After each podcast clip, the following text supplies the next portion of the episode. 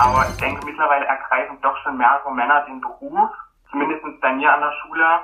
Wir haben 18 auszubildenden Männer und das sind grob bei uns 20 Prozent.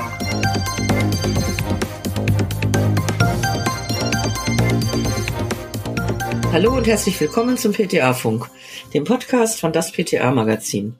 Mein Name ist Julia Pflegel und ich bin die Chefredakteurin des Magazins. Für unsere aktuelle Episode vom PTA-Funk hat mein Kollege Christoph Niekamp den 16-jährigen PTA-Schüler Franz Richter interviewt. Franz Richter besucht in Leipzig die Ruth-Pfau-Schule und macht dort seine PTA-Ausbildung. Und interessanterweise habe auch ich Erinnerungen an diese Schule, die früher Ingenieurschule für Pharmazie hieß, zu DDR-Zeiten, an der die Pharmazieingenieure ausgebildet wurden. Und da meine Mutter, selbst Apothekerin, dort Lehrerin war, bin ich dort in den Kindergarten gegangen. So schließt sich im Leben mancher Kreis. Viel Spaß beim Zuhören. Heute haben wir in unserem Podcast PTA Funk einen PTA-Schüler, einen männlichen Schüler, nämlich den Franz Richter. Franz Richter ist 16 und geht auf die Ruth V Schule in Leipzig. Hallo Franz. Hallo.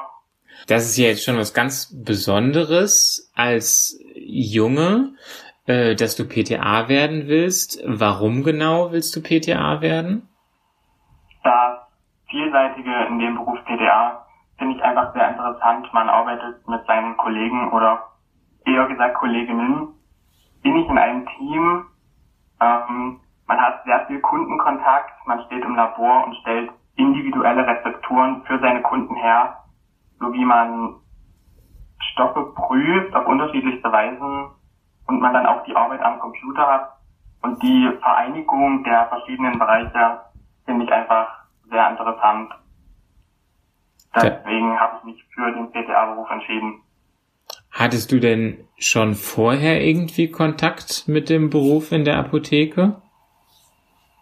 Ja, also ich gehe schon seit meinem 13. Lebensjahr in der Apotheke in den Sommerferien dann Boys and Girls Day von der Schule aus, die Praktika von der Schule aus. Also ich war schon immer in der Apotheke. Es liegt dir sozusagen im Blut. Was ist denn dein Lieblingsfach im Unterricht? Mein Lieblingsfach ist auf jeden Fall galenische Übungen. Die Arzneimittelherstellung macht mir einfach sehr viel Spaß, gerade weil man für seine Kunden individuelle Rezepturen herstellen kann.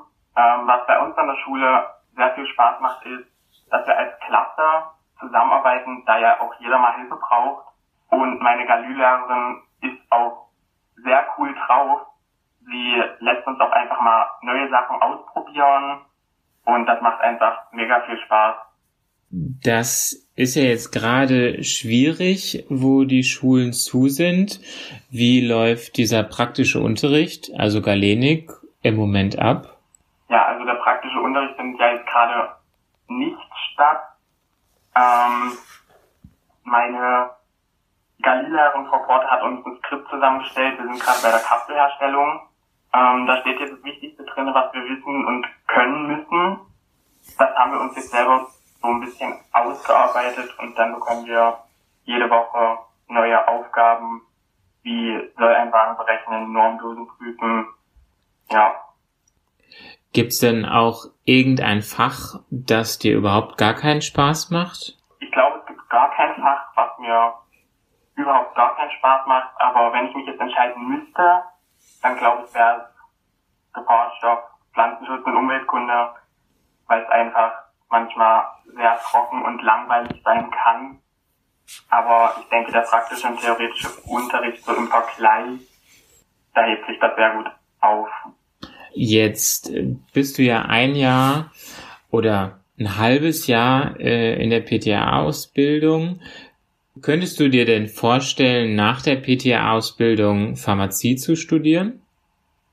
Das könnte ich mir sehr gut vorstellen, denn ich hatte anfangs auch schon den Plan, Fachgymnasium zu machen und danach dann Pharmazie zu studieren. Aber dann habe ich gesagt bekommen, dass ich auch nach der PTA-Ausbildung, wenn ich drei Jahre arbeiten war, die Möglichkeit habe zu studieren. Und das fand ich einfach für mich besser, da ich schon mit eigenen Erfahrungen und auch das Wissen habe, auch mit eigenem Geld in das Studium gehen kann und da sammelst du auf jeden Fall schon eine Menge Erfahrung im PTA-Beruf, die dir dann nützen und äh, da hast du den anderen Studenten wahrscheinlich was voraus. Jetzt hast du im Vorgespräch gesagt, ihr seid äh, sechs Jungen in eurer PTA-Klasse, in eurem Jahrgang. Das ist ja eher die Ausnahme. Also insgesamt gesehen sind ja 97 Prozent der PTA Frauen. Was ist deine Vermutung? Warum gibt es so wenig Männer? Also mittlerweile sind es jetzt auch schon nur noch fünf. Ich denke, es gibt mehrere Gründe. Äh, es könnte daran liegen, dass wenn man in die Apotheke geht, dass man wirklich meistens nur Frauen sieht und dass dann auch einen männlichen PTA abschrecken würde, in einem Team lauter Frauen arbeiten zu müssen, was auch ein Grund sein könnte, was auch trauriger Grund ist, dass es immer noch diese Rollenverteilung gibt, dass man sich als männlicher PTA nicht von einer Apothekerin sagen lassen möchte. Was mir auch noch so aufgefallen ist, dass auf den meisten Plakaten und Zeitungen man meistens nur eine weibliche PTA sieht. Und das finde ich echt schade. Ich weiß nicht, da bei der ABDA für den PTA-Beruf geworben wird, aber ich denke, da ist auch wieder eine Frau drauf. Und da denke ich so an so einen Flyer, den hatte ich damals gesehen, da ist auch wieder eine Frau drauf abgebildet und da steht drauf PTA die rechte Hand des Apothekers. Und das sagt ja schon aus, dass der Mann das Sagen hat. Und das finde ich echt schade, weil warum steht da nicht drauf PTA die rechte Hand der Apothekerin? Und warum ist da kein Mann drauf zu sehen? Was vielleicht auch noch ein Grund sein könnte, ist, dass der PTA-Beruf einfach gar nicht so aufgeklärt ist. Die meisten wissen gar nicht, dass es den Beruf überhaupt gibt. Oder man hört dann ja nur, du stehst ja nur in der Apotheke und wartest, bis jemand kommt. Da fehlt einfach die Aufklärung. Aber ich denke, mittlerweile ergreifen doch schon mehrere Männer den Beruf. Zumindest bei mir an der Schule. Wir haben 18 auszubildenden Männer und das sind grob bei uns 20 Prozent. Das ist bei uns an der Schule eine sehr gute Quote. Das ist auf jeden Fall eine gute Quote. Könnte es denn auch daran liegen, dass der PTA-Beruf im Moment nicht so gut bezahlt wird? Ja, auf jeden Fall. Das ist vom Gehalt her auch nicht so attraktiv, was auch ein Grund ist, warum man dann weitermachen möchte oder versucht weiterzumachen und dann das Studium zu absolvieren. Dabei drücken wir dir auf jeden Fall die Daumen. Jetzt haben wir so die Tradition, dass wir unseren Gesprächspartnern zum Abschluss immer noch drei persönliche Fragen stellen. Äh, Franz, was ist denn dein Lieblingsgericht? Also ich gar nicht. Mein Geschmack geht so in die Richtung indisch. Also ich esse gern scharf und viel Curry. Zum Beispiel jetzt Hähnchencurry und Reis. Das ist richtig lecker. Und welchen Film schaust du am liebsten? Filme auch wieder keinen. Ähm, ich glaube, ich bin auch eher die Generation Serien, aber da wäre es dann auf jeden Fall Elite bei Netflix. Ähm, aber ich habe generell nicht so viel Zeit für Fernsehen, da ich um vier aufstehe und dann so anderthalb Stunden zur Schule fahre oder anderthalb Stunden zurückfahre. Das ist ein langer Weg. Das glaube ich, dass da wenig Zeit bleibt sonst für andere Sachen. Und was ist deiner Meinung nach die beste pharmazeutische Innovation? Für mich ist die beste pharmazeutische Innovation so seit 2017 die Legalisierung von Cannabis. Es kann sehr vielen Patienten helfen, Schmerzen lindern und zudem kann es ja auch anderweitig angewendet werden. Wie ich gehört habe, soll der indische Handbuch vollkommen unbedenklich sein wenn das so sein sollte, dann würde ich es auf jeden Fall gut finden, wenn dieser dann vermehrt angewendet wird und auch weiter erforscht wird.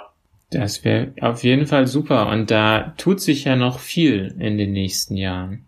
Dann ähm, wünsche ich dir auf jeden Fall weiterhin viel Erfolg und sag jetzt schon mal Tschüss und vielen Dank, dass du mitgemacht hast. Dankeschön, gerne.